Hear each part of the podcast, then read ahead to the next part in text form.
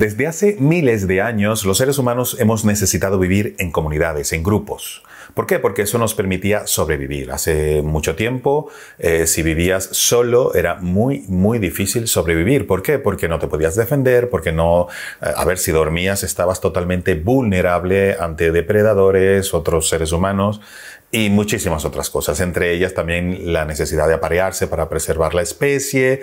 En realidad, siempre hemos necesitado vivir en grupos, en comunidades, y hoy en día también.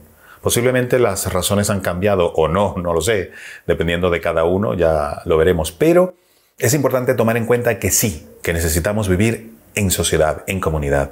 Y para ello Mm, yo diría que es importantísimo, importantísimo desarrollar, que tú desarrolles tus habilidades comunicativas, tu carisma y tu influencia.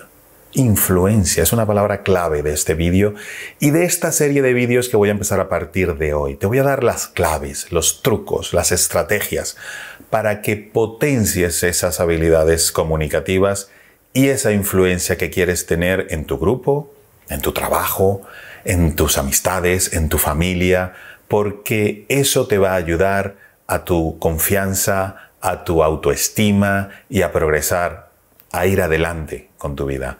Adelante vídeo.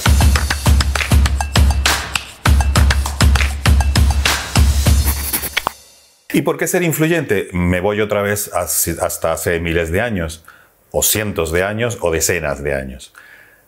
La persona que lidera, la persona que sobresale del grupo hace miles de años y en los animales lo vemos, es la que tiene derecho a aparearse, es la que tiene, eh, yo diría, sí, el derecho también a marcar la senda, a llevar el grupo hacia una mejor situación, hacia un mejor destino.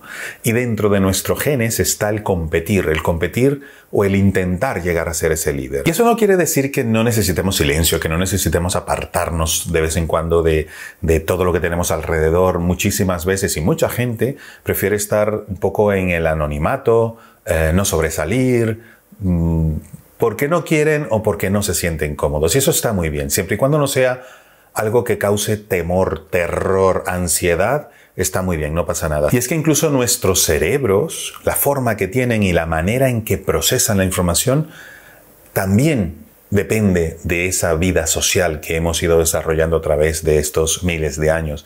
Y eh, precisamente nuestros cerebros se han ido adaptando a esa vida social y muchos, muchos de los procesos que realiza nuestro cerebro precisamente tienen esa forma, tienen, dependen de esa vida social para reaccionar y activarse. Por eso es tan importante que comprendamos todo lo que sucede dentro de nuestros cerebros y de los cerebros de los demás para poder persuadir, convencer, influenciar, yo diría desarrollar nuestra vida dentro de nuestro entorno. Y si nos ponemos a pensar realmente hace cientos o, bueno, yo, diría que menos, decenas de años, lo que sucedía muy lejos, muy lejos, no nos afectaba tanto. Luego ya con la globalización, lo que sucede hoy en Japón, en Estados Unidos, en Europa o en Latinoamérica, tiene consecuencias inmediatas en el resto del mundo y no pensemos solo en la parte económica, sino también en la parte social.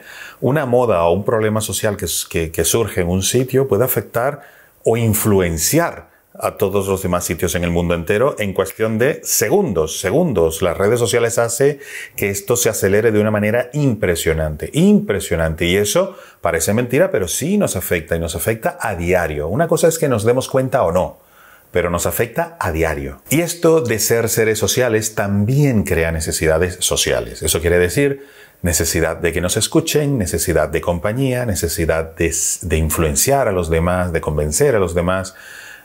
Y si nos damos cuenta, estamos todo el día intentando convencer a las, a las personas que están alrededor de nosotros.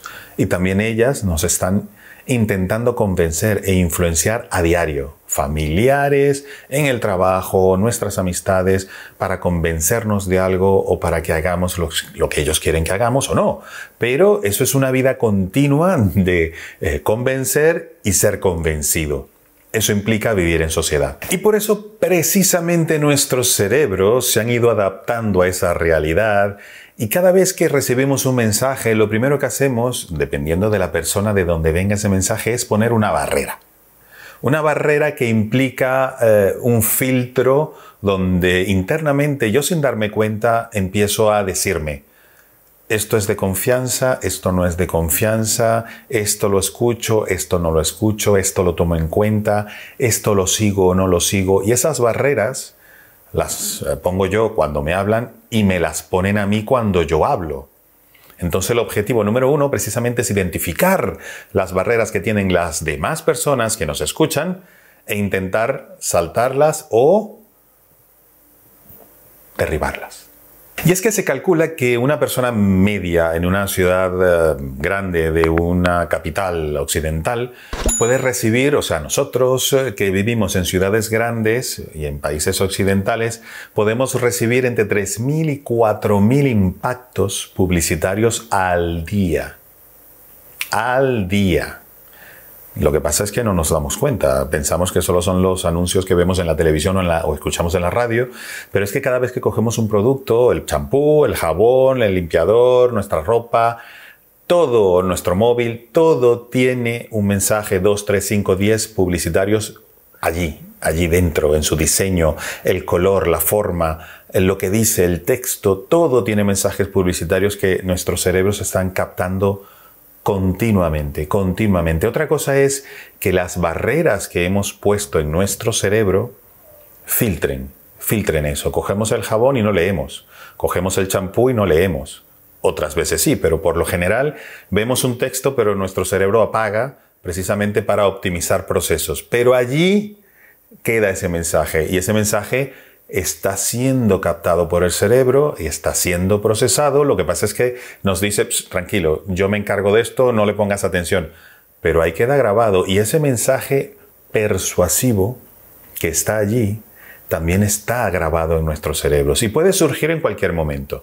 De eso saben muchísimo la gente que trabaja en publicidad, la gente que asesora a los políticos y muchos otros sectores que no, quiero comentar para no meterme en problemas. Pero es así, es así. Todos esos mensajes, aunque no le pongamos atención, entran, nos penetran nuestros cerebros y están allí guardados esperando explotar si es el caso y si eh, hay algún estímulo que los haga sobresalir, que los haga surgir. Te hago una analogía. Cuando uno está en un sitio y hay obras fuera y hay un taladro de esos eh, hidráulicos que está todo el día, llega un momento en que sigue sonando, pero no lo escuchamos, no lo escuchamos. Nuestros cerebros apagan ese sonido para que le pongamos atención a lo demás. Generalmente todo lo que es continuo, un ruido, un olor. Hay gente que vive al lado de un río, de una fábrica que emite olores un poco, yo diría, desagradables, y la gente que vive alrededor ya ni lo huele. Pero cuando llega la visita dicen, madre mía, ¿cómo soportas tú este olor? Y es que sus cerebros apagan. No es que no lo huelan, no es que no esté, es que apagan ese olor porque es constante para precisamente poder captar otros olores y de esa manera seguir sobreviviendo. Entonces, de esa misma manera, nuestros cerebros apagan todo lo que son mensajes publicitarios que van entrando, pero ojo que los mensajes están allí y nuestros cerebros siguen guardando información. Y precisamente como eh, la gente que trabaja en esto de la publicidad y la persuasión sabe que todos tenemos barreras y ponemos barreras para impedir que eh, la, la persuasión y la manipulación entre todo el día y nos afecte, precisamente lo que hacen es eh, vestirse de piel de cordero. Quiero decir, intentar que la gente no se dé cuenta que te están vendiendo la moto, que te están intentando persuadir, que te están intentando manipular, para que tú bajes las barreras, abras la puerta y en ese momento ¡bum! entran y tú estás totalmente vulnerable, vulnerable a eh, cualquier mensaje persuasivo o manipulador que quieran introducir dentro de ti. Es así, es la realidad y lo vivimos a diario dándonos cuenta o sin darnos cuenta. Pero si analizamos este punto, em, podríamos concluir, eh, pensando en el taladro, en el olor este continuo, que si nosotros nos diferenciamos, nos pondrán atención. Repito, si nosotros nos diferenciamos, nos pondrán atención. O sea que la persona que tal vez no quiera persuadir y no quiera manipular, sea la persona a la que le abran la puerta y le bajen la barrera para dejarla entrar. ¿Por qué? Porque ya hay tal exceso, exceso de intentar persuadir y de intentar convencer que precisamente siempre estamos con las barreras levantadas. Pero si una persona te habla con sinceridad y te dice, oye, que te quiero persuadir, que te quiero vender, que te quiero convencer, y abre su, su frase inicial con eso, posiblemente esa acción que refleja sinceridad, que refleja honestidad, haga que muchísima, muchísima gente que le escuche baje esa barrera porque empieza a sentir cierta confianza y cierta conexión con esa persona. ¿Por qué?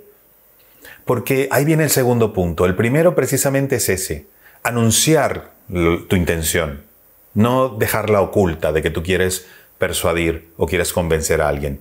Y la segunda, que es muy, muy importante, es que le dejes claro, clarísimo a la otra persona que tiene la libertad de decidir si hace lo que tú le estás pidiendo o no. Quiero decir, si tú comienzas una frase diciendo, oye, que te quiero convencer de esto, oye, que quiero que pienses esto, porque quiero, deseo, me encantaría que hicieras esto.